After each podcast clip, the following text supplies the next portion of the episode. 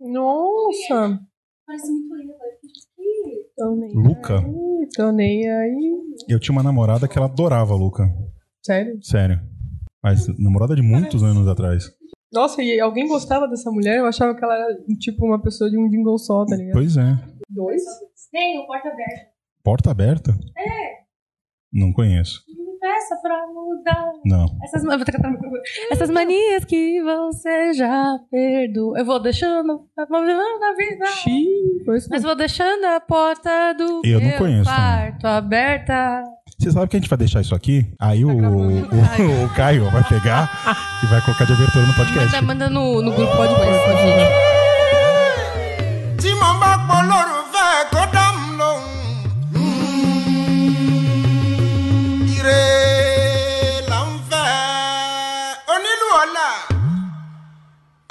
Lù ú fún mi pé erí mi jà fún mi.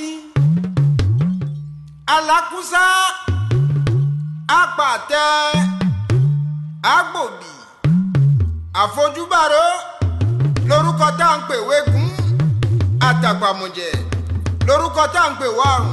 Àgbàjẹ bí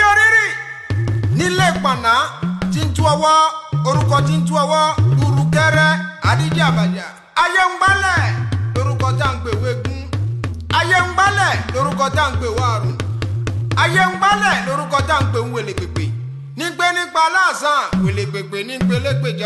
òun ní gbélépè mi o àwèlé pèpè. Então é isso, né? Eu estou aqui pela primeira vez na história desse podcast. Eu tenho o privilégio de estar em minoria. Olha só. Pela primeira vez. Olha a misandria aí, ó. Queremos que continue assim, a gente vai tomar esse, esse podcast. Tá pra acontecendo. Gente. Tá É, aos acontecendo. poucos a gente. Tem que pegar a guilhotina Consegue. e passar nos falos alheios aqui. Sim. Sejam bem-vindos então ao ClioCast. Eu sou o Bruno Eu sou a Mônica. Eu sou a Laís.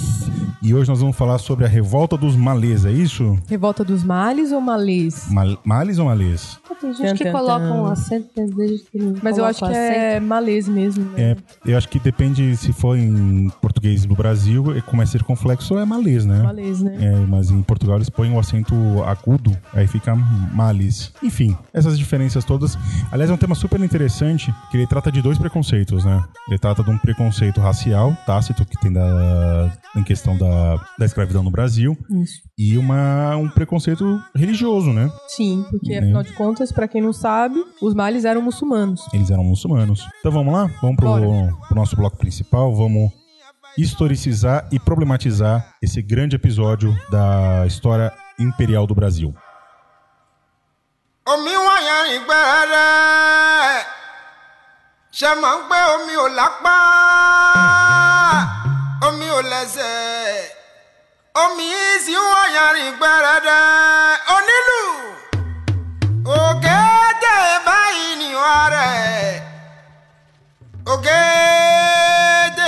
ògèdè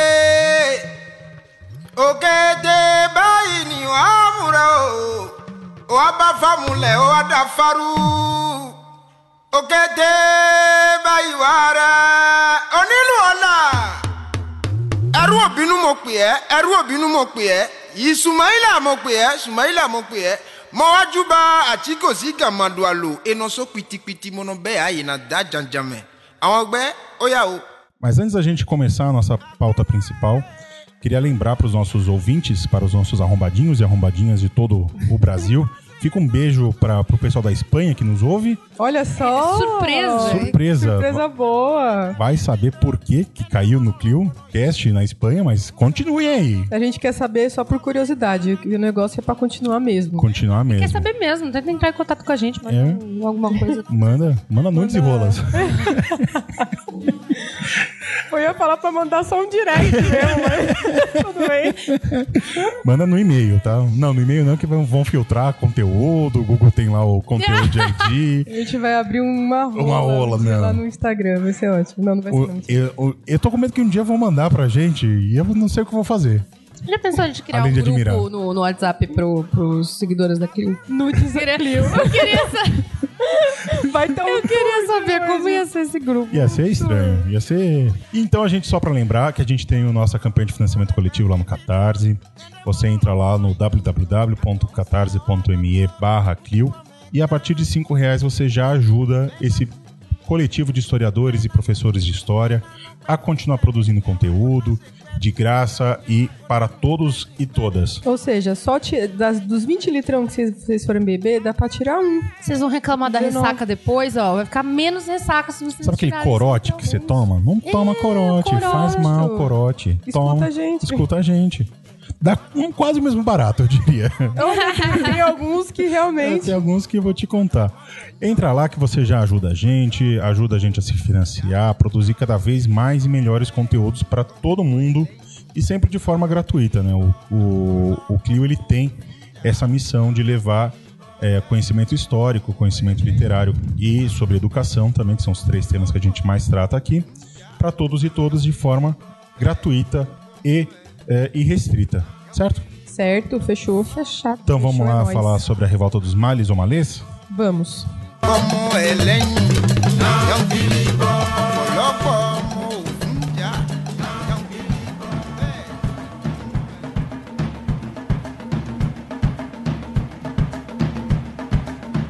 Então, para a gente começar, a gente precisa lembrar é, dessa questão muito importante que é a origem dos malês. Os malês, é, segundo a pauta muito bem escrita aqui pela nossa companheira Mônica, Ah, obrigada, obrigada. que os malês eles são de origem iorubá. Iorubá ficava é, a região iorubá fica ao sul da Nigéria, né? Então, assim, pelo que eu saiba, pelo que eu vi, pelo que eu pesquisei, o Yorubá, ele é um grupo étnico lá na, na- no, no continente africano e ele é predominante em muitas regiões. Então, eu acho que não é só na Nigéria, mas também na Nigéria. também na Nigéria. E esse grupo, esse grupo étnico linguístico em Yorubá, malê significa muçulmano. Muçulmano. E para espanto de alguns ouvintes que estejam mais desligados em história africana, boa parte da África, principalmente na África no norte da, da África, foi islamizada antes de ser cristianizada. Tanto que você tem países como Egito, Tunísia, Argélia, Marrocos, que são países predominantemente muçulmanos. E não só esses, você tem na Nigéria, você tem o Boko Haram tá aí para mostrar, né? Eu é acho um- que o norte, né? Norte da África. o norte que da é, África né? inteiro, mas aí é o norte branco, né? Que eles são brancos, né? Entre aspas, que são a África, África árabe, que se chama, né? Que ele, e aí eles são mais islamizados. Mas essa África subsaariana, você pega Gana, você pega Nigéria, tem diversos países onde o, o islamismo é, é a religião principal. Não Ela é é o cristianismo. predominante. né? Predominante Ela é predominante. né?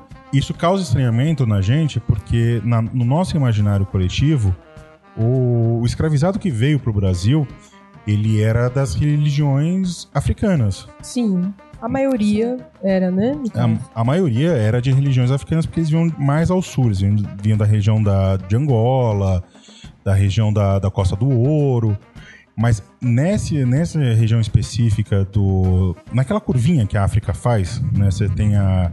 Você tem o Saara, aquela curva, e embaixo, aquela segunda curva que a África faz, aquela região foi extremamente islamizada. Principalmente porque naquela região você tinha reinos como o reino de Mali e o reino de Gana, que eram reinos extremamente ricos antes do contato com o cristianismo. E esses reinos faziam comércio diretamente com a Península Arábica.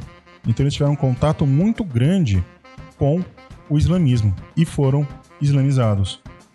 E o cristianismo veio e pensou que todo mundo era igual e aquelas coisas maravilhosas que o a cristianismo, gente já sabe, né? né? E tem muito também que acontece lá, eram que as guerras entre os grupos étnicos, que muitas vezes se davam pela dominação de territórios, na vitória da, da- dessas guerras que eles tinham lá, o, quem é o derrotado vira escravizado para esses grupos, Sim. né? E que também se tornavam venda para o comércio europeu que estava rolando lá. É, é, a tra- é uma, é uma escravidão clássica isso, né? De Isso. Você sempre na humanidade inteira você tem esse tipo de escravização, né? Você perde uma guerra, o seu seu oponente vira teu escravo. É, é bom só a gente sempre lembrar, porque ainda eu acho que é muito obscuro assim, o conhecimento que as pessoas têm sobre a escravidão no continente africano, né? Porque sempre tem Porque eles aquela- se escravizavam entre si. E aí querendo justificar toda a dominação e exploração que eles sofreram aqui. Então a gente sempre dá uma reforçada nisso pra, pra lembrar, porque é importante mesmo a gente levantar, né? É, e não é porque uma coisa tem o mesmo nome que seja a mesma coisa, né? Exatamente. Vai lembrar a Roma, né? Vai lembrar Roma, né? Não, não, só isso. Você pega a escravidão japonesa, por exemplo, que existiu, ela não é a mesma da escravidão atlântica. Exato, assim como no Egito. No também. Egito, né? É, você tinha escravo, é, escravizados no Egito que, que ele eram basicamente sacrifício. Né? Serviam como rito sacrifi- de sacrifício. O Aristóteles foi escravo, né? Ele Ah, foi, não sabia. Foi escravo do, do Alexandre o Grande, quando ele foi tutor do Alexandre o Grande. Sim, sim. Mas era aquela coisa de tempo e tal. O que é perverso na escravidão atlântica é que o, o escravizado ele perdia a sua identidade, né? Ele deixava de ser um, um sujeito e passava a ser uma coisa. Sim. Ele, então ele perdia a identidade, ele perdia a identidade cultural, ele perdia a sua fé, e- etc e tal. Então, voltando a essa islamização, quando esses, esses escravizados são trazidos para o Brasil, diferentemente da maioria do, do- dos outros, dos outros, das outras etnias que se juntavam em Banto com Yorubá, eles não falam a mesma língua, eles não têm a mesma cultura, eles não têm a mesma tradição. Os malês, mesmo com as diferenças linguísticas, eles têm uma coisa em comum, que é o islamismo. Sim. Tanto que no século XIX, em Salvador, o Corão chegou a ser o livro mais lido eh, na região. Por quê? O islamismo é uma religião de livro. Você precisa ler o Alcorão. Diferente da Bíblia, né? Que de de preferência não leia a não, Bíblia. hoje. De preferência não leia a Bíblia, né? E o, como todo mundo. E não existe tradução do Alcorão até hoje, oficial. Você tem que ler o Corão em árabe para estar tendo uma. Estar tendo é ótimo também, hein? É, e ter uma experiência mística, eles, mantinham, eles conseguiam manter um fio que unisse eles, que era a língua e era a crença. Sim. Então, a revolta dos malês chama a atenção, porque assim, ela não é a única revolta de escravos que você tem ao longo da história do Brasil. Só que chama a atenção pela dimensão que ela tem, e Sim. organização que ela teve, Ela era diferenciada nesse ponto, né? No ponto Sim. religioso. porque eles conseguiam se organizar. Né, porque eles falavam, bem ou mal, eles tinham uma língua em comum, que era o árabe. Né, todo muçulmano ele tem que saber árabe, ele pelo menos ler em árabe ele precisa saber. E por conta disso você consegue fazer uma mobilização muito grande. Porque os portugueses eles não eram burros, né? Eles vinham até. É. Tem um negão que fala uma coisa aqui, tem outro negão aqui que fala outra coisa, e eles se odeiam. O que, que eu vou fazer? Juntar os dois na senzala. E era uma coisa assim perversa. Até nisso os portugueses eram perversos em termos É muito da, perverso. da, É da muito escravidão. perverso. E o que mais me choca em tudo é a posição da Igreja Católica na escravidão. E assim, o que mais me choca é porque a justificativa que a igreja dá, que ah, aqui os, os africanos carregam a marca de Caim, então escravizar eles é um favor que o, o português faz. Tá redimindo, né? Sabe? Gente, É, sem condições, assim, Não- não, não- dá.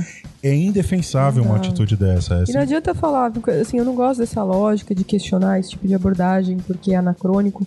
Eu acho que eles sabiam que eles estavam fazendo uma coisa desumana. Sim. Sabe? Primeiro que eles estavam. Eles estavam selecionando pessoas a partir da cor de pele. Não tem essa, sabe? Tipo. Dá pra- aquela desculpa naquela época era assim, né? É. era a não dá. lógica. É o que Não eles davam pra fazer. É, que Não, é tão perverso porque no concílio de Sevilha, que você tem o Frei Bartolomeu de, la Ca- de las Casas, que ele faz uma discussão sobre se, se os indígenas tinham alma ou não. E afinal do- de contas, eles chegam à conclusão que os indígenas têm alma. Quer dizer, a partir do momento que você diz que um ser humano tem alma e o outro não tem alma, está dizendo que esse que não tem alma, você pode fazer o que você quiser com ele. A partir da, da lógica judaico-cristã ocidental, evidentemente, né? Então, como você bem falou, Mônica, eles tinham noção do que eles estavam fazendo. Eles tinham. Eles Falar tinham. que, ah, ele não é bem assim. Não dá pra, pra isentar a posição deles. Eu acho, gente, injustificável. Eu também não gosto particularmente da análise que é puramente, puramente econômica. Ah, os portugueses escravizavam simplesmente porque o, o, o tráfico dava lucro. Eu acho que também tem essa questão. Tem. E mas assim. Tem, mas ela não explica tudo. Não deixa de ser perversa. Sim. Sabe? É óbvio que eles estão pensando no lucro, mas é um lucro perverso. É, e tem, é, tem tudo, né? Na escravidão, você tem essa lógica de, de civilização, né? De, ah, eu tô numa missão civilizatória, escravizar eles, porque eles vivem na barbárie e a escravidão vai levar a ordem pra África. Não vai. Imagina, gente. É, é o, é o fantasma, é o Tarzan. O fantasma é muito claro em relação a isso, né? O personagem fantasma. É o homem branco levando o, a civilização, levando a ordem onde é o caos. Até porque a gente tem que questionar o que, que é civilização. Exatamente. Né? Para quem é o que é civilização. É tudo, é- são questionamentos mínimos que fazem toda a diferença dentro da sociedade que estamos inseridos e que os outros estão inseridos. Então, Exatamente. Por que, que é, é, é, ser civilizado realmente é bom?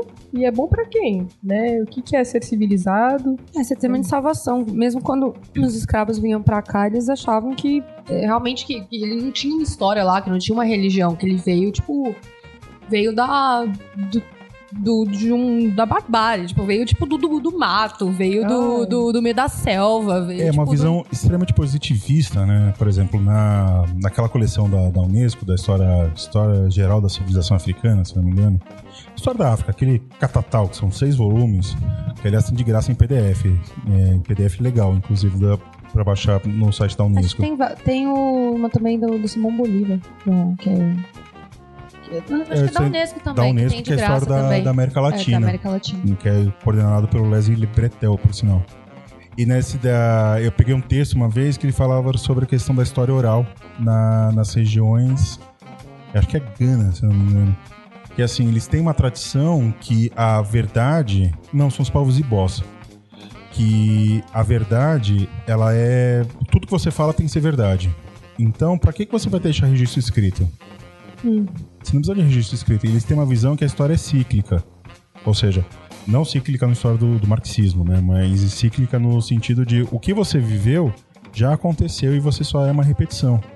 Isso não tem um pouco a ver com a relação à ancestralidade, com a própria religião mesmo? Sim, aí então eh, você tem pessoas dentro da- da tri- das tribos que elas são depositórios de conhecimento. É uma pessoa que conhece a história inteira da tribo de cabeça. É, é bonito dessa de certa forma. Tem uma confiança de que aquilo vai ser passado, certeza, assim, de Eu acho ser que, passado assim, adiante. A gente questionar a oralidade é um trabalho que a gente tem que, ser, tem que fazer com o que é escrito também. As Exatamente. pessoas elas acham que o que é escrito é o que é verdadeiro e que, que Uhum. traz a história oficial, né? Dizendo assim, entre aspas. Mas ah, o escrito pode ser tão modificado quanto a oralidade. É, não. É, é até isso que eu ia falar. É, é, dá um medo realmente de, de, de, de passar a questão oral, tipo, a história oral ser passada adiante. Mas, de certa forma, funcionou mais em alguns aspectos Sim. do que a própria escrita. Ah, é, esse negócio do documento escrito é só lembrar da doação de Constantino, que é a criação do Vaticano, né? Que é um documento que teria sido escrito pelo imperador Constantino que dava as terras de Roma para a igreja. Aí foram descobrir no século XVIII que aquele documento era falso. Então, Quer dizer, e aí? O cara que, o cara que sabe a história inteira da tribo dele de cabeça e transmite isso para as gerações seguintes, ele é um bárbaro. Agora, você falsificar um documento para fundar a sua igreja, é ok. É civilizado? Ou pelo fato também, até mais recente, é, fui na exposição do Vladimir Herzog e o atestado de óbito dele, o primeiro. eu quero muito ir. Só cortar. É, não, é muito bom, é muito bom, muito bom. É, tem os dois lá. O primeiro, se ficasse só no primeiro, sabe? Então é que era, tinha dito que ele tinha. Forjaram, né? Forjaram a morte dele, não foi? É, então, falaram que ele morreu por as- asfixia. Ele- É, que nem no golpe de Porque eles 64, não- né? Que você tem lá o ato do, do Congresso que diz que o- a presidência estava vaga, né?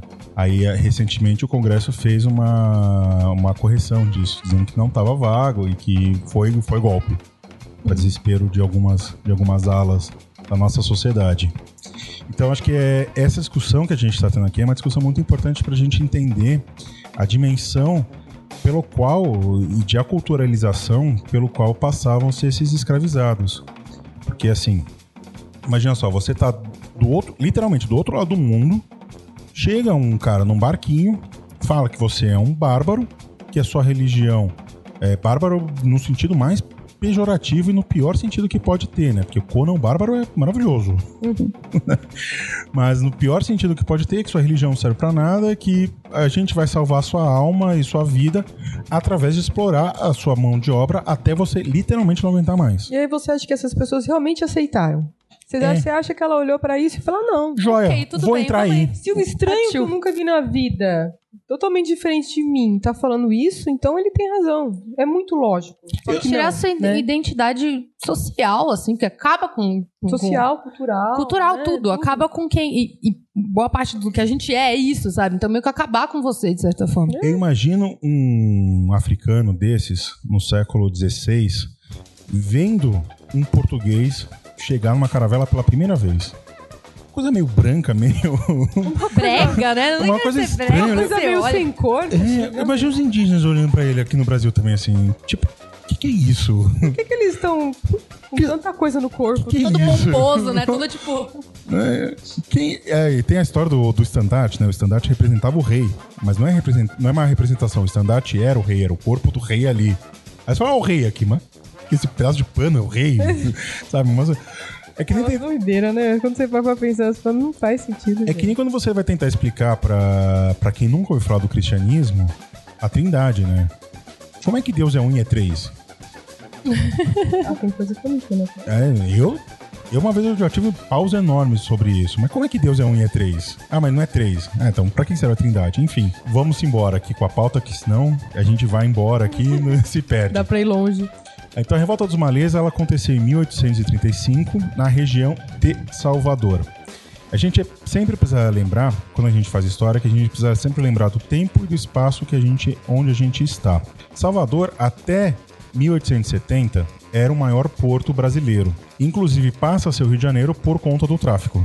né? O Rio de Janeiro passa a ser o, o maior porto do, do Brasil por conta do tráfico negreiro, principalmente depois da proibição É. do- dos escravizados. Que eles começaram a fazer ilegalmente, vamos É. usar essa palavra aí, entre muitas aspas, né? Que é o Cais do Valungo, né? Que é no Rio de Janeiro, que é o, onde foi tombado recentemente. E nós estamos no período entre o primeiro, império, o primeiro império e o segundo, o primeiro reinado e o segundo reinado. Esse período, essa experiência, primeira experiência republicana que a gente teve, que é o período regencial. Que eu gosto de chamá-lo carinhosamente de dedo no cu e gritaria. Ainda bem que o Gustavo não tá aqui. Ainda bem que o Gustavo não está, porque ele estaria, estaria hashtag chateado. Não tem o imperador, ele fica hashtag chateado. Pedrinho. Pedrinho, Pedrinho, Pedroca. Pedrinho e Pedrão, né? Agora é estranho pensar que o Pedrão é o filho, não o pai, né? Mas enfim. Doido. Cara, é o golpe da maioridade é uma das coisas mais bizarras que aconteceram na história do Brasil. É porque, né? Brasil. Que doido isso, socorro. É, Brasil é aquela história de golpe, né? Golpe atrás de golpe. A gente deveria fazer a história do golpismo, a, lu- a, a história do Anota Brasil. Aí, anota aí que isso vai ser pauta. Vai. Vai- e isso vai ser uma pauta longa, porque Porque a história do golpismo no Brasil ela não surgiu agora em 2016. Ela vem, ó, de anos. Na minha época não tinha isso, não. Não, na imagina. minha época. E aí a gente tá nesse período regencial, dedo no cu e gritaria, como bem resumiu a, a Mônica, que não, aconteceu de tudo no período regencial. Foi doido. Foi, olha, aconteceu de tudo que você pode imaginar. Até elite se batendo com elite, re- rebelião de escravo, de escravizado, re- mais de uma, né? Você tem a você tem a cabanagem no Pará, por exemplo, é uma é uma não chega a ser uma, eles não são escravizados, mas é uma camada muito popular da, da, da, da- da população se revoltando contra o sistema vigente. É que a revolta dos, ma dos malês, ela é muito contemporânea a muitas revoltas que estavam acontecendo. Exatamente. né? E muito, muitas estavam bebendo aí da, da própria independência e também de movimentos abolicionistas, né? Que estavam cada vez maiores, estavam crescendo cada vez mais, né?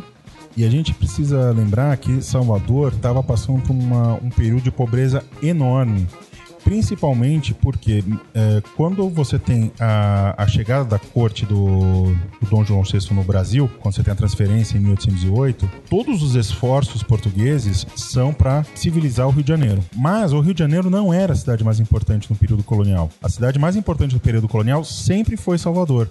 Salvador é a primeira arquidiocese do Brasil, foi a primeira capital do Brasil. Você pegar em história colonial, a história de Salvador é muito mais rica do que a do Rio de Janeiro.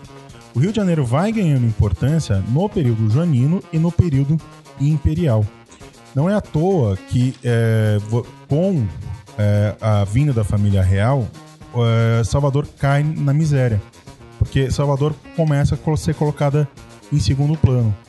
E aí, Ainda tá sofrendo com isso. ainda tá sofrendo muito com isso. Salvador é uma cidade muito de, con- de contrastes, assim, né? Cidade alta, baixa. Cidade alta, cidade baixa. Literalmente, né? Onde você tem os ricos e os pobres. Que eu acho que a gente vê muito, assim, hoje em dia a gente ainda vê muito esses destaques aqui, né?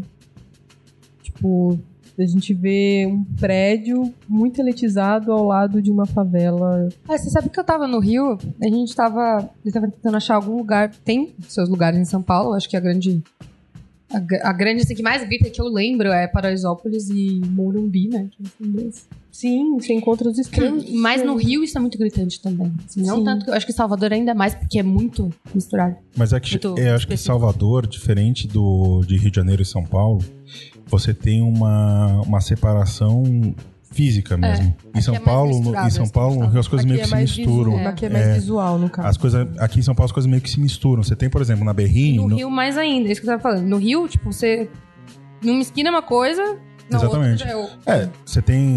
No Rio de Janeiro você tem a Cipriano Barata ali na, em Copacabana, é, duas quadras pra cima tem um, um favelão. E já lá no Salvador já é mais. Salvador, como tem essa, essa lógica de cidade alta, onde ficam. Onde fica a elite e a cidade baixa, onde ficam os pobres. E aí eu tô fazendo gestos, eu não sei porquê. Mas é Ah, bem Vitor. específico falar. e você tem essa separação física, então fica mais fácil, de, mais fácil, entre aspas, né, de você ter essa distinção social. E tem que lembrar também que Salvador é a cidade, é a capital mais negra do Brasil. Sim. né? Até, até hoje, assim, a- o, o ranço da escravidão é muito permanente em Salvador. E não tem essa de falar, ah, não tem um recorte sócio-racial. Tem, porque quem é rico é branco e quem é pobre é preto. Não tem muito, infelizmente, essa distinção racial e social não ocorre em É, Salvador. isso em todos os lugares, né? Mas aqui eu acho que lá é mais assim, característico mesmo do lugar. No Rio de Janeiro e em São Paulo, pela questão até da industrialização, da- do comércio, você teve um- alguma ascensão social de uma camada negra, a, a classe média até uma classe média alta, assim. Né? Você vê, por exemplo, em colégios de elite, você vê é, alunos negros. Um, É, um. mas vê, sabe? Lá já é mais separado. Lá é bem, É bem bom, é bom separado. pensar, como o Bruno já falou, foi o maior porto brasileiro até fim do século XIX. Então, é, Mas parece a- que é longe, mas é muito perto. Tem muito é muito perto. disso Então hoje. foram muitos, muitos séculos aí recebendo todo o tráfico, todo o- a movimentação, né, da- dos escravizados indo pra lá. Então, querendo ou não, o contingente da população negra ela ficou muito no Nordeste, né? Sim.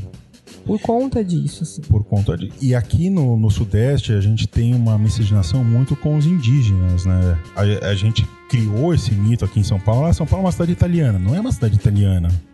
Sabe? São Paulo é uma cidade, cidade primeiro, nordestina. Sim, porque aqui é a- é a maior cidade, é a cidade que tem a maior população nordestina, fora, obviamente, do Fora do- Nordeste, né? Não, e não é fora, assim, tirando Salvador, que é a maior cidade do Nordeste, eu acho que tem mais nordestinos em São Paulo que qualquer outra capital, por exemplo. Que, Sim, que- sim, né? mas é que foi a maior leva veio Sim. cá, né? Então, é uma cidade nordestina, é uma cidade de imigrantes portugueses e aí mestiços com indígenas e negros, de forma geral. Essa memória social que se faz de um, de um sudeste branco... Não, é, porque uma que o pessoal acha legal que é falar que, ah, eu sou descendente europeu. E outra porque a história fo- foi voltada na construção eurocêntrica e na, na construção de focar mais na imigração Branca. europeia é, do que, Do que negra, né? É. do que negro. Bom, e aí, falando sobre escravidão, a gente precisa lembrar que existiam basicamente é, dois tipos de, de, escra- de escravizados, né? Você tinha os chamados escravos de ganho, que é, geralmente eram escravos que eles eram alugados, e a palavra Vamos chamar hoje de terceirizados? é, é, é, é bizonho. Você, assim, imagina só você... Primeiro, a ideia de você ter posse sobre uma pessoa.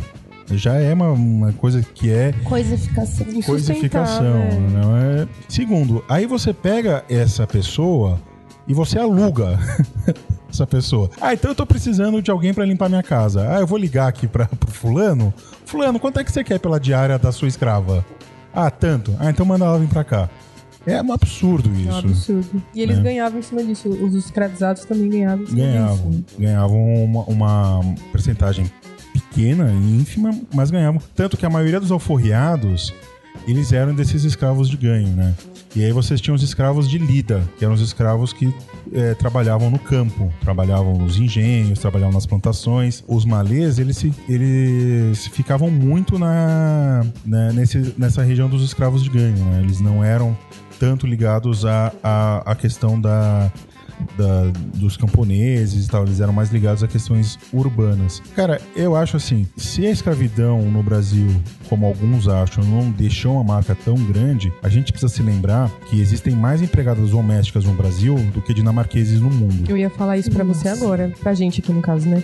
É bom a gente levantar esse questionamento do que é o trabalho doméstico. Quando a gente resgata essa, essa história e fala desses escravos que eram alugados para fazer esses serviços domésticos, e hoje em dia a gente ainda tem uma, um, um, trabalho muito forte desse, desse serviço doméstico, né? Da onde vem isso, né? E como que isso continua atuando? Quem são essas pessoas? Quem são essas pessoas? Eu é, acho que é o principal questionamento. Se você certeza. fecha o olho e fala assim, empregado doméstica, a imagem que vem é uma mulher negra, ou muito jovem, ou muito velha. Uhum, exato. Né? Ou que seja, começou muito jovem. geralmente são pessoas que atuam nisso a vida inteira. A vida inteira. Né? E assim, é, e geralmente a pessoa acha bom quando o, patrão é, paga assim, décimo terceiro, férias, ou deixa a pessoa comer a comida que ela tem em Mas casa. então, é, isso é o, é, é o, é o básico lógica. que tinha que acontecer. A lógica, né? tipo, a pessoa, Não. ela separa a comida da pessoa que tá trabalhando lá do, do, do empregado doméstico da comida dela. Né? É sabe? É, é uma coisa surreal, assim. É surreal, cara. Se isso não é ranço, se isso não é, enfim, influência dessa lógica escravista, né? eu não faço ideia o que seja, sabe? Eu realmente não consigo entender o que, que não é, é influência de escravidão, de, da escravidão. Não tem como não estar relacionado, não. E é só lembrar que agora, na década passada, quando a gente teve a PEC das empregadas, a choradeira que se teve no Brasil afora. Ah, onde já se viu ter que pagar os direitos da minha empregada? Onde já onde se já viu? se viu você não pagar os direitos da sua Gente empregada? Gente do céu. Quer dizer, é, é realmente uma, um trabalhador de segunda ou terceira classe, assim. Enfim, o Brasil tá, tá tudo errado, né, em vários sentidos. Sempre que a gente pega uma pauta, a gente sempre se depara com um bagulho que a gente fala, gente. É, porque assim, porra, é, é, você começa a, a, le, a, levantar essas coisas. Por que, que a empregada doméstica, ela não é é, não é, não tem os direitos trabalhistas, sociais que um operário tem. É trabalho igual, sabe? É, claro, o trabalho doméstico ele não é o mesmo trabalho do operário, né? Mas a pessoa que trabalha em casa, ela trabalha. Ela trabalha. É, a lógica, eu acho a que dona de casa construção trabalha. da profissão também. Da onde ela saiu, sabe? Sim, com certeza. Eu acho que também tem a questão de gênero, que não dá pra dissociar. Não dá, simplesmente não dá. Mas que é isso, que essas pessoas não têm o um mínimo de valorização. E, tipo, elas estão conquistando uma coisa que já está sendo conquistada há muitos anos, agora. E aos poucos, olha lá. É, e ainda com um, um, trabalho muito árduo, porque o patrão aí não querendo. Não, mesmo assim, direito, tem gente que né? paga direitinho e fala, ah, não, eu tô pagando direitinho, assim. Mas é explorado mesmo assim, sabe? É, é maltratado mesmo assim. Com certeza. Quando você teve essa leva de imigração brasileira para Portugal, em Portugal as empresas de, de engenharia passaram a criar é, nos empreendimentos quarto de empregada. Porque para os portugueses não há lógica de você ter uma empregada que durma na sua casa. O que, que, é o quartinho de empregada? Mas é, a gente tem até hoje, né? Umas casas mais antigas. É sabe? É o quartinho que, que a empregada morava, porque ela é quase da família. Quase. É, não é da ela família. Ela fica entre a casa e a porta da rua. É, mas se você pegar, tipo, essa lógica também, que geralmente é, as empregadas também eram... moravam muito longe. Então aí. Isso até criaram, hoje. É, né? criaram, tipo, esse quarto. E usam ainda esse quarto como um, um, Nossa, mas eu tô deixando você dormir na minha casa. É. Tem, eu acho que Privilégios. Tem, não, é, não é quase Nossa, da família. te dando uma cama pra dormir. Não é quase da família, porque não é propriedade da família, né? Porque não passa de, de pai para filho. Mas né? é. Mas é, é a lógica. Quando, e é legal quando a gente. Uma das poucas coisas que a gente aprende quando faz história é analisar discurso, né? Poucas coisas. Uma das poucas coisas que a gente é, aprende. É, analisar nada, gente, o suco. É a gente tá sentada na mesa, a gente tá analisando a caixinha de suco. É isso que a gente faz. Não, é problematizar e questionar discurso. Esse quase, né? O que, que é quase? Sabe? Você... Quase é muito tenso, porque É. é, ele, ele, é, separa mais do que se você não tivesse falado nada Não, e na é, frase. ela só tá, tipo, tentando amenizar a situação de merda É. que você tá. Será Podia falar assim, não, essa pessoa é meu colega, não é meu amigo, mas essa pessoa é quase, Quase. meu amigo. Olha, você sente. Você E aí você fala assim, tá, é quase na família. Você deixaria a empregada doméstica namorar com seu filho? Não. Sabe? Gente, vocês assistiram aquele filme da Regina Casé? Eu não, eu preciso ver ainda. Esqueci o nome. Eu odeio, sempre esqueço o nome de filme. Ah, eu acho que eu sei qual é. Nossa. Eu sei que filme que é, mas. Ai, é. gente, desculpa, eu sempre esqueço. Eu esqueço A minha irmã tava comparando esse filme com Roma. Com o filme lá. O, Mas do- eu, eu acho que eles têm, Afonso. eles têm aspectos bem semelhantes Tem, tem. mesmo. Mas é um filme muito bom pra levantar esse questionamento do, do, do- do trabalho de serviço da pessoa doméstica. Que horas Tem- ela volta? Que horas ela volta? Muito Eu ia dar um obrigada. berro aqui agora, mas... É um filme muito bom pra, pra trabalhar essa questão, assim, né? Tem toda uma questão da, da, da família, da- do filho da família da, da patroa dela e da filha dela, né? Você vê as dimensões. Não vou Como querer, tem um não vou me alongar aqui pra não dar também. spoiler.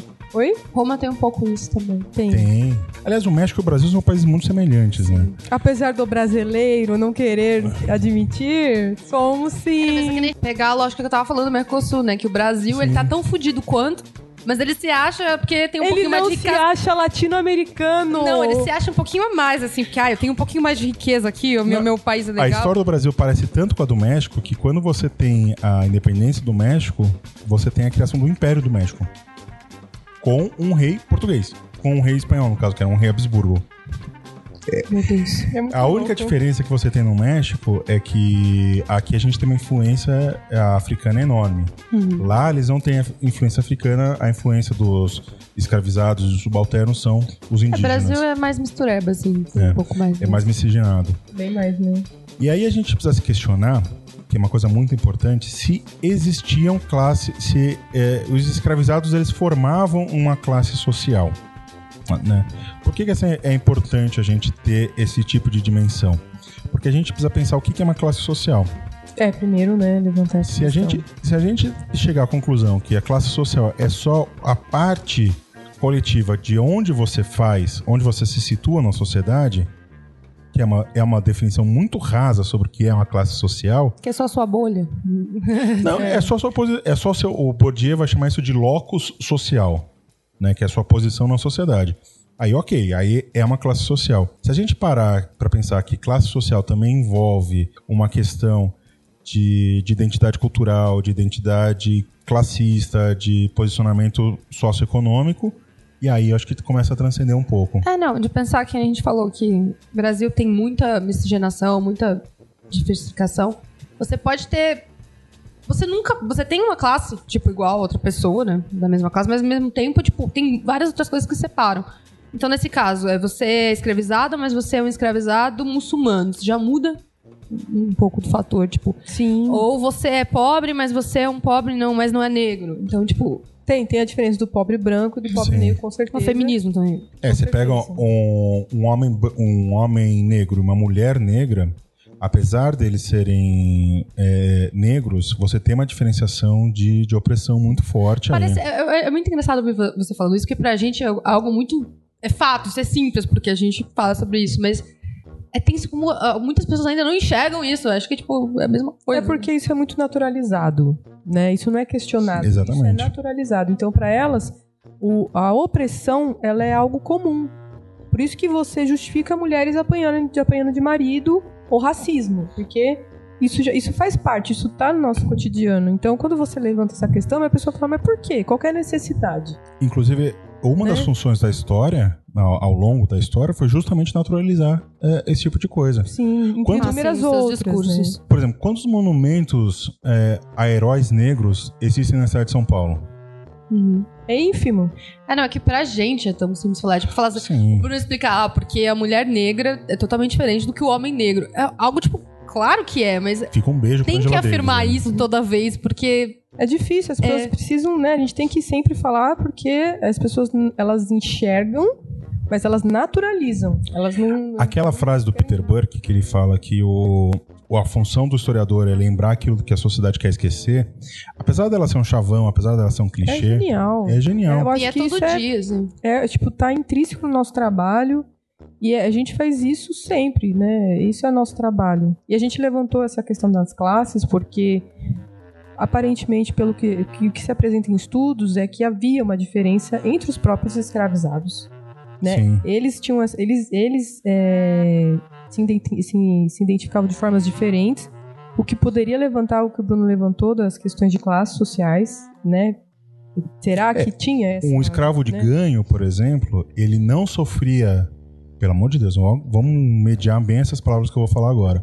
Mas ele não sofria tanto quanto um escravo do campo. Por quê? O escravo do campo ele precisava ficar na senzala, ele tinha. Ele precisava de ter mais físico pra poder aguentar. É uma, é uma exploração física muito maior. Só que assim, cara não tinha direito à liberdade, ele não tinha direito à identidade, ele perdia a sua identidade, né? Ele falava, você agora é o João, você agora é a Maria. Não, e vale a pena lembrar assim que não é, ai não, porque tinha. É, Você não pode usar sapato. é pela lógica daqui- do trabalho que ele ia fazer, por isso que preservavam ele. Não era porque o pessoal achava, ai não, esse aqui. É... Não, ninguém era bonzinho com Ninguém era É, bonzinho. ninguém. É, tem, tem que afirmar isso, mas. Às vezes tem novela, tem algumas representações que a gente vê que tem ai, a, a família que é boazinha com, com os escravizados, né? Não. Não tem isso, não. Se tá escravizado, não tem essa. Não, não tem essa. É. O- um ponto que eu acho importante de levantar da diferença também do, desses escravizados que a gente está levantando agora, dos, ma, dos malês, é que eles eram letrados. Né? Sim. O que era, é, era uma, uma realidade muito diferente para inúmeros escravizados que viviam aqui no Brasil, porque eles eram um dos poucos que tinham acesso à leitura. Que sabiam escrever, inclusive. E aí vem É. aqui essa questão da espiritualidade, né? Que eles tinham que saber ler e tinham que saber escrever por essa questão da, da religião. Da religião, porque eles, foi isso que você disse, né? Ele já, é, isso está intrínseco na religião deles, né? O muçulmano ele já tem que saber ler, principalmente por causa do que você disse. O Ancorão ele só tá em árabe. Ele só tem árabe, ele não tem tradução. Oficialmente não, não existe tradução. né? Uhum. Se você lê o Alcorão em português, você não tá tendo uma experiência mística, você tá tendo uma experiência linguística. Ele, tá, ele tem um contato direto Sim. com a escrita, bem mais direto do que a gente conhece pelo próprio cristianismo, por exemplo. Inclusive, quando a Bíblia foi traduzida, começou a ser traduzida para as outras línguas, a gente precisa se lembrar que existia uma coisa chamada Reforma Protestante. Uhum. Que uma das principais birras da, revol- da Reforma Essencial, Protestante né, de lembrar. era a tradução. Quer dizer, quando você. Que nem eu falei brincando, melhor você não ler a Bíblia. Saúde. Obrigada. É bom quando eu falo isso, é porque durante anos e até hoje exi- existem vertentes dentro da Igreja Católica que são contra é, a leitura de você pegar a Bíblia e ler. Que aí você não. Antigamente não- também, né? Porque você não tinha, não podia ter contato com o sagrado É. tão próximo dessa forma. Que doido, você quer que tenha contato com o sagrado. Mas você não pode, você não é tão sagrado ao ponto de ter contato fixo Nossa, e direto. gente. isso. Isso história é legal que tem doido. esses binômios, né? Que são geniais. Civilização e barbárie. E ao mesmo tempo não era sagrado pra não questionar também. Se eu falei que tá certo, então tá certo. Você não precisa saber isso. Se tá certo ou não, lá vem. eu E tô acho- falando. Você tá falando, tá certo. E essa questão do letramento é interessante porque, como, como a gente já abordou Dá uma isso- autonomia, exatamente disso. Eu, eu- vi, eu li, Com ó. Não, certeza. não foi o que você falou. É, Dá uma autonomia, Você com não tem como certeza. passar o cara pra trás. Porque no... até isso, a opressão do... pelo que os escravizados sofriam era enorme.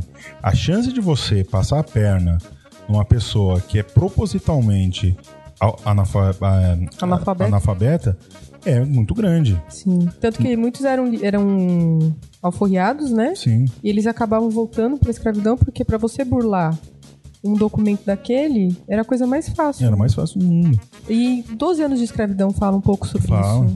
fala. é, inclusive, a- o personagem que, que é baseado os 12 anos de escravidão, se eu não me engano, ele morou no Brasil uma época. Sério? Ele ch- chegou a morar no Brasil, depois que ele, depois que ele passa os 12 anos, ele vem pro Brasil morar uma época.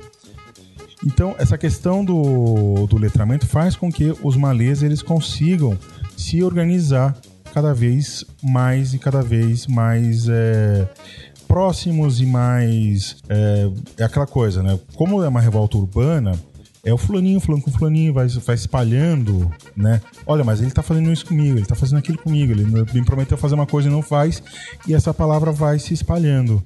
E é aquela coisa, até nisso, ah, o pedantismo português, né? O pedantismo, é, o pedantismo branco ocidental. Ah, eles estão falando, mas eles não estão falando nada. Né? Não é importante o que eles falam. Quer dizer, que se eles tivessem a mínima preocupação de entender o que eles estavam falando, talvez eles, eles teriam reprimido, Sim. né? Sim, porque eles faziam umas reuniões, né? Sim. É bom gente levantar aqui os, os malês, eles faziam umas reuniões. é, muitas eram feitas em, em casa de libertos e em senzalas. E nessas reuniões eles iam fortalecendo o levante que ia dar o que, que ia se dar no, na revolta. Né? E. é, Era, era isso que eu ia falar. E é bom lembrar que o Império Brasileiro era um império teocrático, né? O Império Brasileiro, a Constituição de 1824, ele determinava que a igreja oficial do Império era o cristianismo. Era o cristianismo católico. Qualquer coisa além disso era proibido e era reprimido. Não, não tem essa de, ah, é Estado laico. O Estado laico É, mas é hoje também, né? É, né? Tanto que eu, é, assim. É, eu- são as leis não escritas, É, né? não, tá, não tá escrito, mas. é, laico o cu, né? Né? Mas é, eu, eu acho que naquela época, pra eles, era fora o cristianismo, era tudo a mesma coisa. Né? Exatamente. Era tudo. Eu acho que assim, eles. os ibéricos, de forma geral, né? Eles conseguiam entender o que, que era o judaísmo e o que, que era o, o islamismo por conta da ocupação ibérica, que você teve mais de quase mil anos de ocupação e, é, muçulmana lá. Tanto que você tem na, na arquitetura, você tem na própria língua, né? Você tem muitas palavras em português e em espanhol que são de origem árabe, né? Sim. É, mas é que você falou, pra eles, é, tudo aquilo que não era cristão era profano.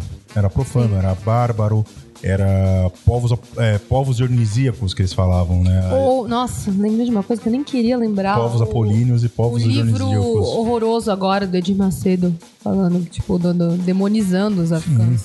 Não, você tem não, só do Edir Macedo. recente, né? Recente isso, tipo. Ele fa... Nossa, ele falou que a culpa Que das ódio. culpas das doenças que a gente tem é por conta dos africanos. Você sabe que um, um dos livros que eu fiquei com mais raiva de ler na vida é o Casa Grande Senzala.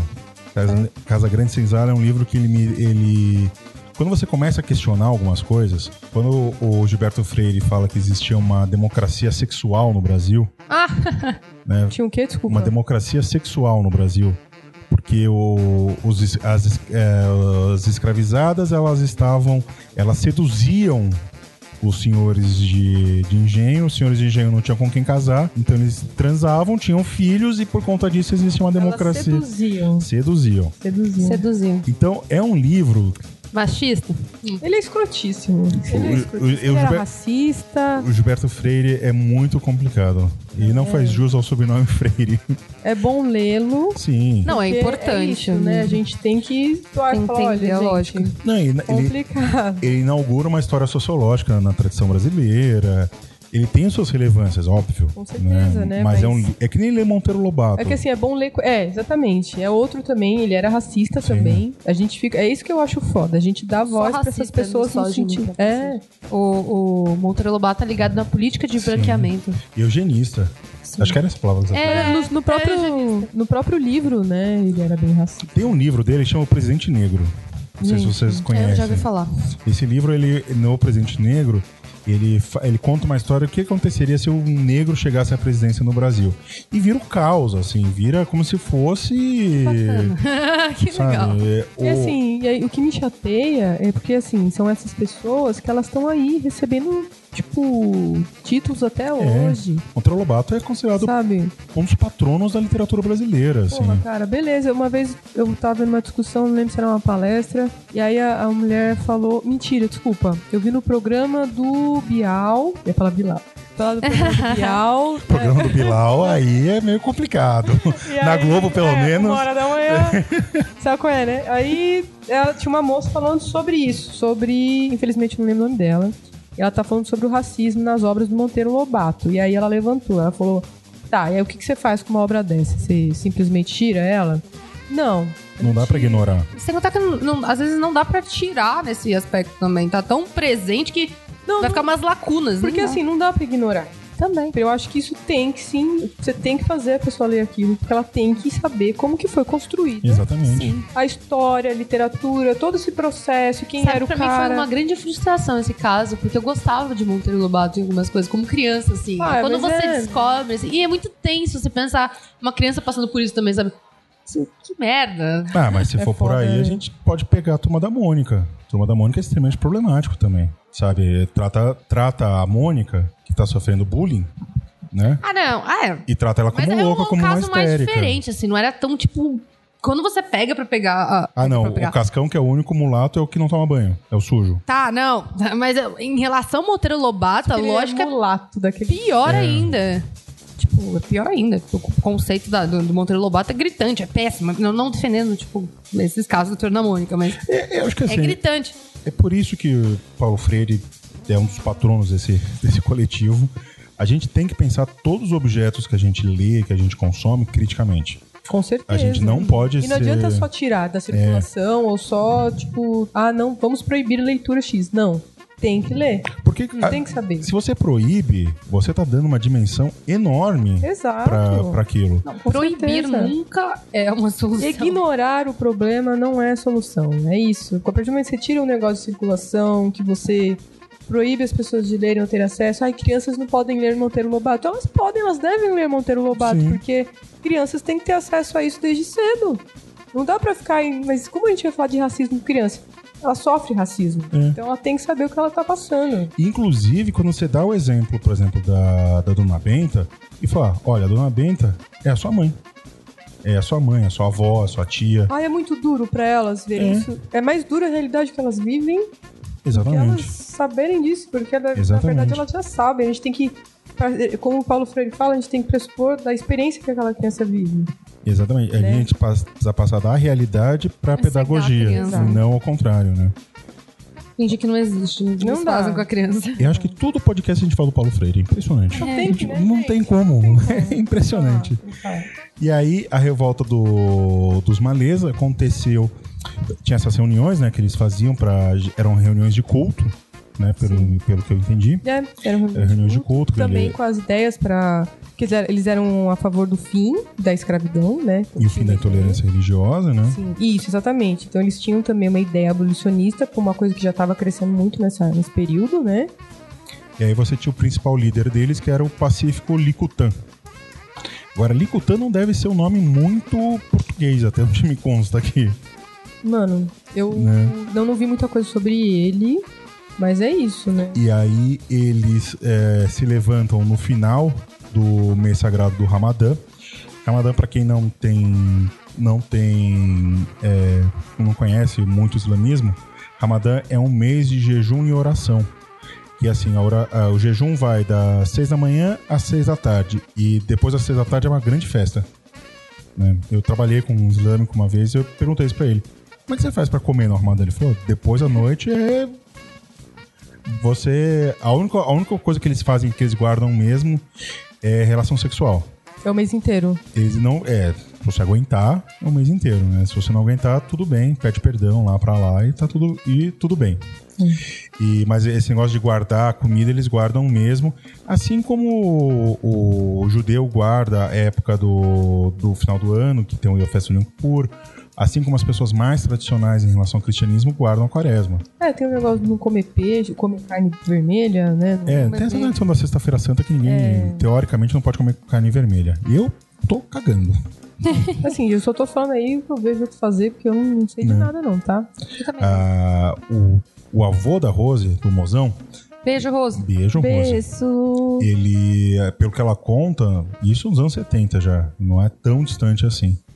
É, ele, ele, na casa onde, os, os avós dela, dela moravam, eles não varriam a casa na quaresma.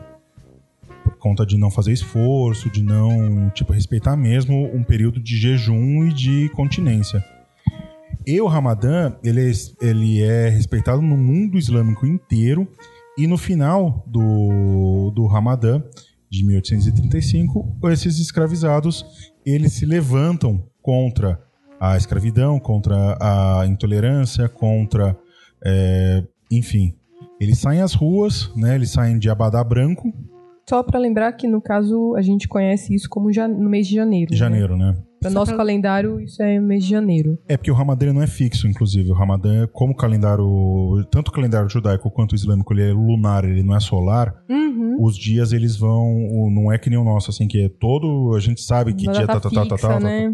Ele vai mudando de acordo. É, o, que, é- o, que, o que eles tiveram como Ramadã nesse período foi no mês de janeiro. Mês de que é janeiro. o calendário que a gente usa, né? Agora, eu não entendi esse negócio de Abadá. Abadá é o mesmo sentido porque é contemporâneo ou, uma- É ou- isso que eu ia falar, não. ou é uma outra coisa? Pelo que eu entendi, é o abadá que a gente conhece como abadá mesmo. Um, tipo uma camiseta, assim, que se, uma roupa que sirva pra diferenciar nós de eles. Talvez assim. o conceito pelo de eu abadá entendi, sim. tenha vi- vi- vindo disso mesmo. É, o- pelo que eu estudei, não tinha uma diferenciação da, daquela época pra atualmente, assim. Então, é, vamos pensar mesmo como um abadá, como nós conhecíamos. E é muito louco isso, né? Porque o Abadá hoje, ele é uma coisa extremamente elitizada. Você vai em Salvador, na- nos carnavais, um Abadá custa 500, 600, 700 reais, sabe? E é aquela coisa. Ah, mas ele começou nos blocos, né? É, mas é, é justamente para diferenciar quem tem é, diferenciação social por dia, mais uma vez. É, quem tem capacidade de gastar dinheiro nos 600 reais vai atrás do bloco. Ah, hoje sim. quem não tem, vai na corda, vai na Não, mas no pipoca. começo, o bloco não, não era pago, era pra diferenciar mesmo Sim. quem era do bloco. Era simplesmente isso. É, então. Hum. é, mas, é, mas esse negócio dele ser elitizado é bem mais recente. É, né? é bem Do recente. ser. Sim. é, né? Porque realmente era só pra quem era do bloco, quem fazia parte desse movimento. É que nem são os bloquinhos de rua que tem em São É, Paulo, no Rio, que você vê o pessoal uniformizado, assim. É exatamente isso. Era pra ver quem era do movimento, É, tecnicamente. quem- isso. é, quando a gente vai pra, pra festa da faculdade, assim, que eu não vou mais, mas quando a gente ia, tinha esses abadás pra ter um negócio de identificação, assim, tipo, ah, qual faculdade você é e tal. Diferenciação social, né? É isso, Ah, eles- ele- é, o que eu acho que é, pegou muito no- nos malês aqui, que é a identidade, né? Isso, isso foi o que hum, é, levou- fez todo o levante, eles estavam muito ligados com esse negócio da identidade, é a identidade no sentido religioso, principalmente, né? sim. Então eles sim. queriam mesmo ter o, quando eles foram fazer o levante, quando eles foram, É, somos nós aqui, É, né? Nós, nós, é, nós estamos aqui, nós, vocês não vão apagar a gente, a gente tá lutando contra isso, isso e isso. então o que então também esse lance do abadá branco para ter a identidade deles, porque eles também não queriam só se ver como escravizados de modo geral, eles eram escravizados e muçulmanos, Sim. né? Então eu, eu vejo que eles também se diferenciavam dos outros que eles escravizados. tinham uma, constru- uma construção de movimento, tecnicamente. Sim. Não era, era, era revolta com um movimento, sabe? Tipo, ó, a gente tá Isso, aqui, a gente é, é um isso. levante, né? Uma organização. É uma organização, por isso que eles tinham umas reuniões e as reuniões eram entre eles mesmos, assim, né? era bem específico, eu acho que É, tanto que o. Apesar do, dos malês, eles, em termos históricos, eles dialogarem com outros movimentos emancipatórios e de, e de revoltas populares, as pautas dessa revolta era o fim da escravidão, né? E o fim da intolerância religiosa, É. que eles possam é, ter o seu culto, ter a sua, a, a sua expressão religiosa livremente. sim, É, eles não tinham um projeto, por exemplo, ah, eu quero fazer um sultanato muçulmano em Salvador. Eles não tinham essa- essas aspirações. As aspirações deles eram muito mais práticas, né? Em Não questão de, de respeito mesmo, assim. Quero o que é humano. Não é, não é aspirar, tipo, algo gen- genioso, tecnicamente. É algo humano. É, tipo, o fim da escravidão e respeitar a minha religião. É, eu quero ser gente. É. Eu quero, eu quero, eu quero ser gente e eu quero poder me expressar como gente, né? Eu quero, eh, eu tô aqui, eu sou um ser humano, eu sou um ser humano que professa uma fé e eu quero poder ser esse ser humano sem nenhum tipo de opressão. eu acho que a principal base deles foi a religião. É, e é bom lembrar que a revolta dos malês, ela durante anos, ela foi esquecida na nossa história. Eu acho que ela é bem apagada. Até hoje ela é bem apagada. Ela é bem apagada, eu acho que ela é muito pouco abordada, então as pessoas elas têm pouco conhecimento. Tem gente que só conhece ela por nome. É, por exemplo, no- quando eu tava na escola, né, e já faz alguns anos isso, é, você, no livro didático, certeza que não tinha. Nossa, Certeza, escola, certeza que não tinha. com certeza eu não vi também. No livro didático que eu dou, que eu dou aula, Pelo que eu me lembro também, não. já tem, já, já aparece, mas de uma forma muito diluída no revoltas regenciais. Entra naquele, nesse grande, nessa grande guarda-chuva que é a por revolta. cima. É, Aparece lá, Revolta Muçulmana, em 1935. É só isso, é um tópico, uma É linha. revolta dos escravizados muçulmanos. É, escravizados. Ponto. Ali, né? E mesmo na academia, você tem poucas pesquisas na área, Sim. né? É, eu não, não vou saber precisar assim de cabeça, mas até onde eu consegui pesquisar, você tem pouquíssimos historiadores que estão trabalhando com isso hoje, É pouco. né? Pouco. Eu também, assim, na própria faculdade, isso não chegou a ser bem trabalhado. Eu sei que a Lilia Schwartz, ela tem um texto sobre o- a revolta dos malês, ela tem um artigo, se eu não me engano.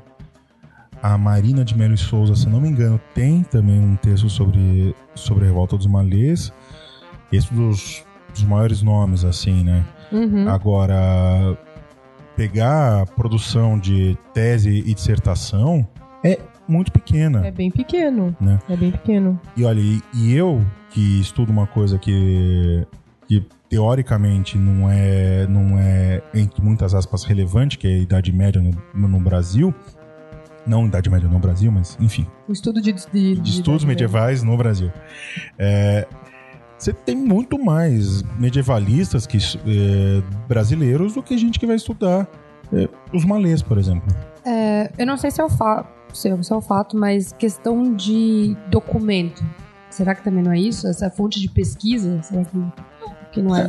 Se no Brasil tem gente que fala acadiano, Eu não Sabe? sei se é, se é bem isso. Eu vejo que isso acontece com, com os movimentos que estavam contemporâneos a essa revolta. Eu Acho- vejo que tem um certo apagamento a esses movimentos emancipatórios e abolicionistas. precisa ver também que a abolição no Brasil, ela foi escrita por letras brancas, né? A história do, absolu- do- do abolicionismo, a palavra que eu sempre tenho dificuldade de falar, ela é uma história branca, na verdade. Sim, a gente tem um, um dos grandes nomes, é o Joaquim Nabuco. Joaquim Nabuco, né? É, bom, o movimento negro no Brasil te- demorou anos para desmistificar a ideia que a, a princesa Isabel foi a libertadora do povo negro. É, então a gente ainda Ah, tem dificuldade de trabalhar isso. Ainda tem dificuldade, Né? porque na, na cultura popular a Lei Áurea é uma coisa tipo, uau, que coisa maravilhosa. Aí você você chega para as pessoas e fala, não, mas pera lá. Não. Quem recebeu a indenização não foram, não foram os escravizados, foram os, os donos Por dos que ela escravos. fez, fez isso também? Por que, que ela fez isso? Pois é, né? Né? Você vai no Rio de Janeiro. Na escola, realmente, quando aprendi, é, nossa, salvadora. Ai, rainha. A Redentora. Tem esses, esses- essas pessoas que não Gustavo, que, pra quem não sabe, E só pelo fato também o de Gustavo é um personagem. É, eu não sabia, tá, gente? Vamos... o Gustavo é um personagem dessa papo dele ser monarquista, mas esse pessoal, esse pessoal monarquista chama a, a princesa Isabel de redentora. Agora, tudo que se chama de redentora tem um certo problema. Olha esse nome, né? Só pelo fato de nome. salvação, assim.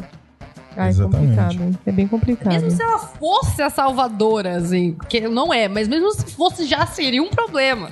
Então essa, Uma branca salvadora, não. essa- esse apagamento do- dos malês, ela passa por diversos fatores. Passa por um fator classista, né, que história de, de pobre no Brasil é sempre ignorada. Sempre. Sempre. Não- não- é, é impressionante como a história brasileira Ou é usada pra, pros brancos pra servir como exemplo pra você se matar de trabalhar e não conseguir nada. Né? Exatamente. Como eles gostam de se debruçar Olha nisso, né? aqui, ó. É- Sofra. É sofra. sempre uma história de cima pra baixo, assim, né? É. Ah, eu, a história, pelo menos essa história oficial no Brasil é uma história sempre de cima pra baixo. Eu acho que tem um recorte racial evidente, né? Que história negra no Brasil também é apagada, né? Quantas cidades têm nomes de, de heróis negros? Gente, Japão Liberdade? Quantos bustos? Exatamente. Convenhamos. Exatamente. Eu tava conversando com a Rose exatamente sobre isso ontem. A gente tava indo lá para aqui pra Zona Leste, se bem que Moca não é Zona Leste, mas enfim, lá pra Zona Leste. E eu tava conversando com a, com a Rose sobre como que a Liberdade se transformou num bairro japonês. A Liberdade, na verdade, sempre foi um bairro negro. Negro, gente. É um bairro negro. Um bairro E ainda negro é, se e você cemitério. pegar o mais pra baixo, perto do Glicério, entre Glicério Exatamente. e Liberdade. É porque você tem um Ainda é. centro que tem comércio japonês. E você é que nem o, o Bexiga. E foi O Bexiga é um bairro baiano. Um, um bairro, tipo, é, é, turístico. É, é- o, o- a Liberdade, na sua origem, era o bairro das execuções.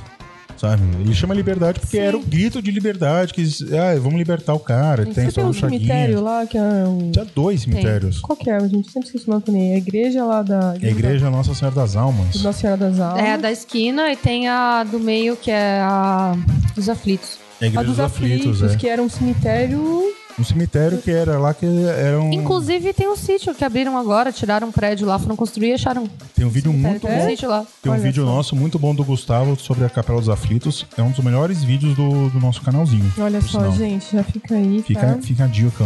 É, E Foi trabalho dele, né? é, o Gustavo, o é dos maravilhoso. E tem uma outra questão também, que é essa questão religiosa. A história, a história do Brasil, ela é contada sob uma perspectiva cristã.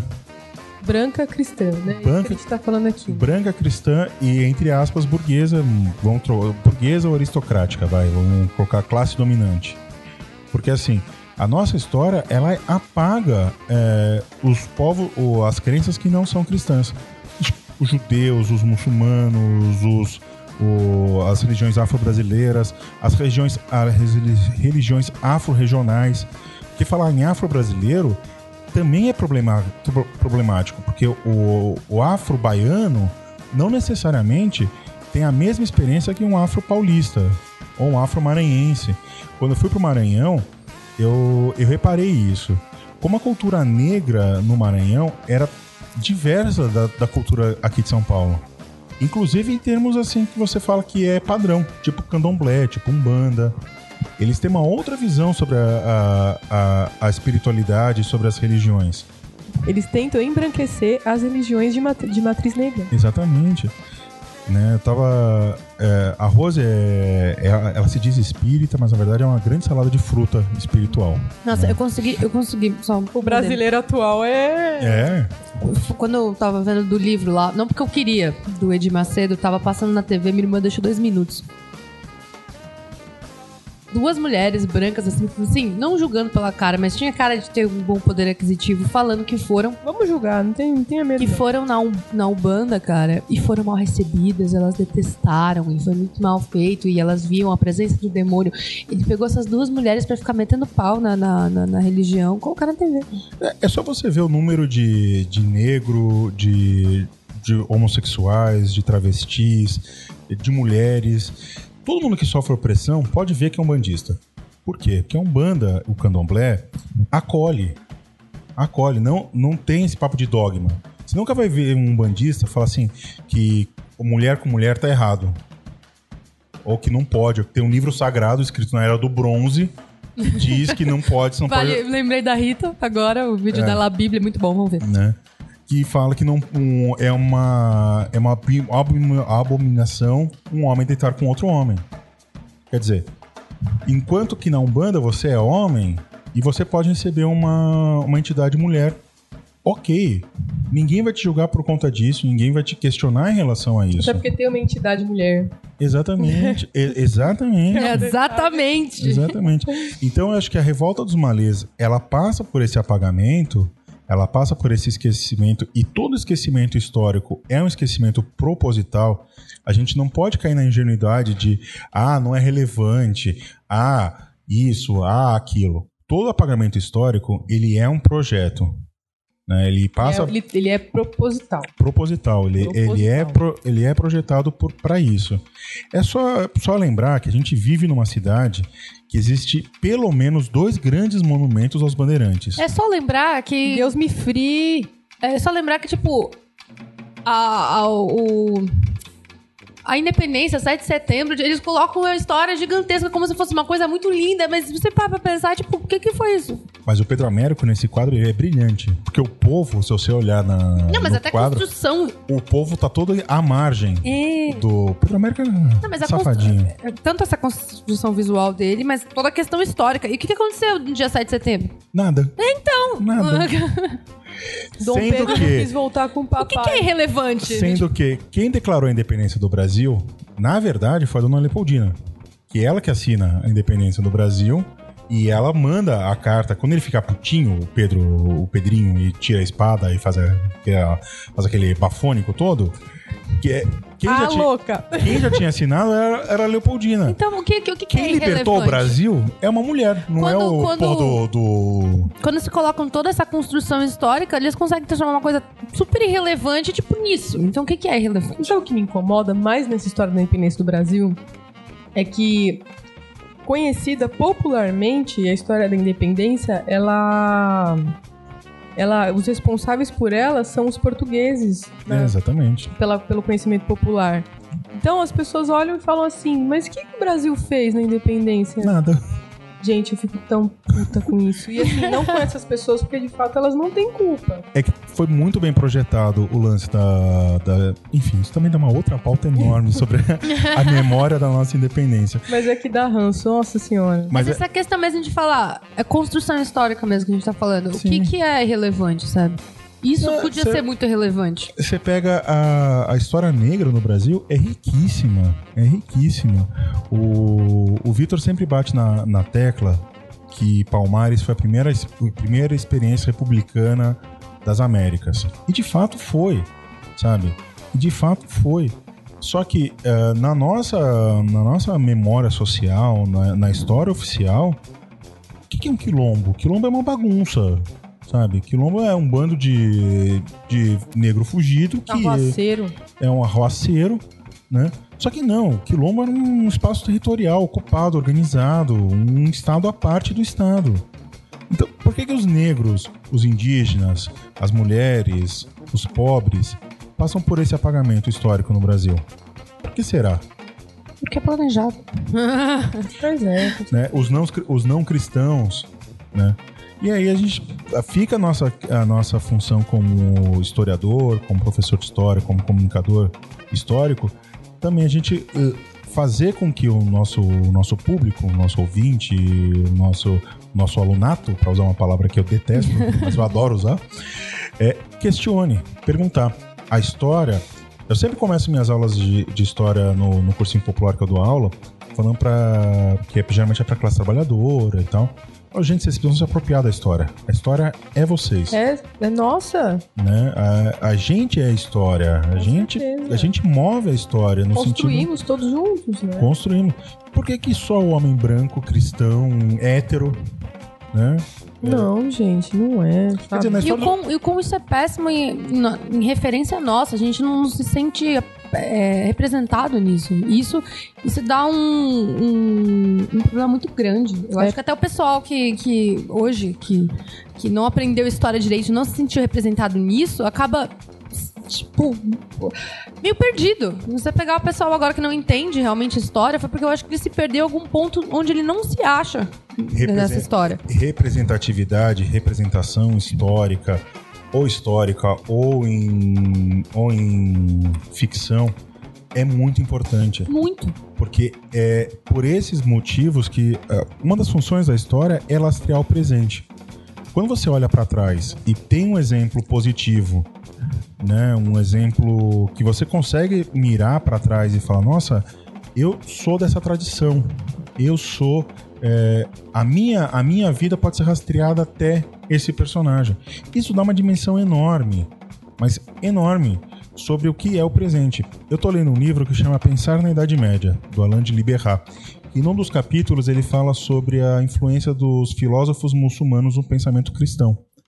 E o começo desse capítulo, ele fala que os, os, os árabes na França hoje, eles têm total direito de saber que a origem do pensamento cristão é árabe.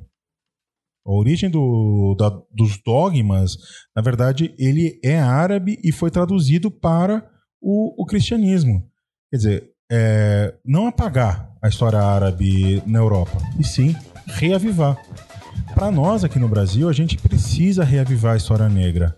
A gente precisa não somente é, os, o- os, os personagens, os feitos, mas dar voz a historiadores negros, a sociólogos negros. Imagine uma criança tendo contato com essa história, o quão vai ser significa- significativo pra ela. Com certeza. Inclusive pessoas que eram negras e também sofreram processo de embranquecimento, como Machado de Assis, Lima Barreto também. Sim, E sim. outras inúmeras pessoas aí que estão num processo que, assim, eles, eles têm um reconhecimento, né?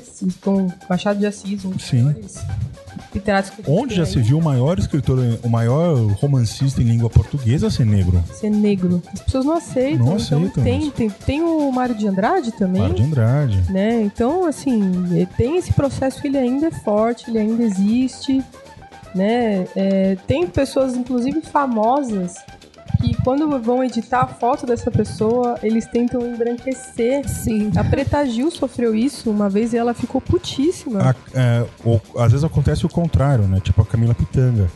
A Camila Pitanga, durante anos, ela, ela foi. Ela, ela sempre fala assim: não, você não é negra. Sim. Você não é negra. Olha o seu cabelo, olha o seu nariz, olha a sua boca. Gente, pera lá. Coisa, é, vamos voltar à eugenia, então, né? Ah, eu sou negro por causa do meu nariz. Pera lá. Quer dizer que se nasceu um negro, um negro albino, que pode nascer, ele não é negro. Ele não tem. Toda não- miscigenação e tal, mas você pegar. Tem traços. quem é, né? Os sim. traços também dizem muito sobre a pessoa. Identidade também é cultural e, e social, né? Sim. A identidade racial também passa por uma identidade cultural e racial. Com certeza. E ela e ser negro também, ela é historicamente ela vai mudando, né? Como basicamente tudo na, na nossa vida. Né? Então a gente não pode, é, pelo menos nós aqui do Clio, nós não vamos ficar isentos e nós não vamos nos furtar de sempre que possível a gente ressaltar essa essa negritude. Com certeza. É, Tem essa- que ser ressaltada sempre. sempre. Como a gente estava conversando em off aqui, uma das nossas missões enquanto, enquanto coletivo, enquanto historiadores e comunicadores, é lutar contra as opressões. Com certeza. Aqui o pau quebra politicamente, Sim. todo mundo aqui tem uma visão política Hum. as- não tem, Parecida, mas não tem, diferente. não tem, Não é a he- mesma. não tem Não. hegemonia. É. O que nos une é essa luta contra, primeiro, o obscurantismo, né? De a gente não aguenta mais ouvir falar em Eduardo Bueno, em Leandro Narlock, entre outras coisas absurdas. E a gente é contra qualquer Ancap. ANCAP não existe. nossa Meu senhora. Deus. Não existe. E qualquer tipo de opressão. Exato. A, a gente não aceita a opressão de gênero, não aceita a opressão de raci- racial, a opressão cultural, a opressão qualquer forma de opressão a gente é. sim. E é assim, vamos só une. deixar bem claro que é, opção de gênero, a gente não tá falando só de mulher cis, tá? Sim. É bom lembrar, é, porque pessoas trans, elas também fazem parte dessa identidade de gênero. Gênero não é só se você tem ou não uma vagina ou se você tem ou não um pênis. né? Exatamente. Meu Deus. Né? Tô, É. tô lembrando. É complicado. É complicado. Enfim, Acho que era isso, né? eu acho que fechamos muito bem o episódio.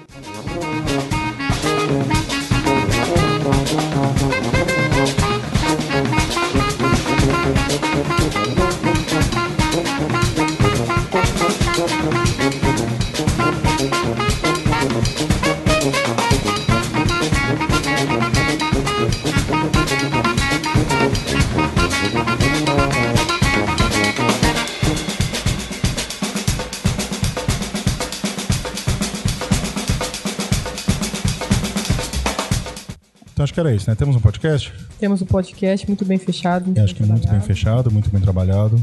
É um Sim. tema que tudo que ele é atual. acho que a gente não escolheu à toa a Revolta dos Malês, porque tudo que, tudo que fala da Revolta dos Malês, ele não é nada menos do que atual. Ah, a história, a história também é atual. É só você reviver ela e. Mark Bloch nos ensina que não existe história sem ser no presente. Sim. Você nunca faz história a não ser no tempo presente. Você sempre. Achar que história é só o passado é um conceito tão errado sobre o que é história, mas tão, tão errado que é, é que nem falar que museu é depósito de velharia. Chateada. Chateado. Apesar de eu ado- adorar antiquários, mas museu e antiquário não é a mesma Não coisa. é a mesma Não, definitivamente. Eu estou aprendendo isso nos nossos podcasts sobre museologia. Gustavo, um beijo pra ele. Então é isso, né, meninas? É isso. Nesse primeiro podcast vulvocêntrico. Que é a primeira vez que estamos em maioria feminina aqui. Isso se Rapaz. repita mais e mais vezes. Sim. O Cliocast oficial, oficial mesmo, assim, porque a gente já teve o nosso Clio- Cliocast mulher, né, especial de mulher. Vai acontecer mais vezes. Aliás, foi o, o, o podcast introdutório da Mônica no universo do É isso aí. no universo É Clio. bom. Esse universo mágico. Né? Acho que era isso. Universo mágico. Mágico e problemático. mas- Imaginei o universo Clio, assim, o mundo Clio. Era isso? Alguma consideração final? Não, gente. Era isso, então? Isso, a gente falou. Então, um beijo nas crianças. Beijo. Fogo nos racistas. Fogo Fogo nos, fascistas. fogo nos fascistas. Fogo nos intolerantes. Sem fogo no museu? Sem Vamos lembrar, fogo, né? gente, ANCAP não é gente. ANCAP não é gente, então pode bater à vontade no ANCAP. um beijo pra todo mundo e até uma próxima. Tchau, tchau.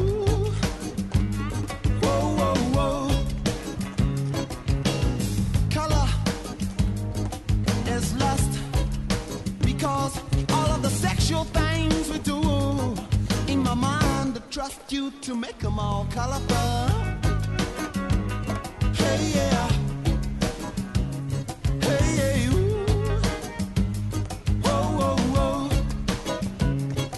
I like to put you in such a romance. Take you down to Paris, France. Leave the cafes and the bars. Walk the wintry boulevards.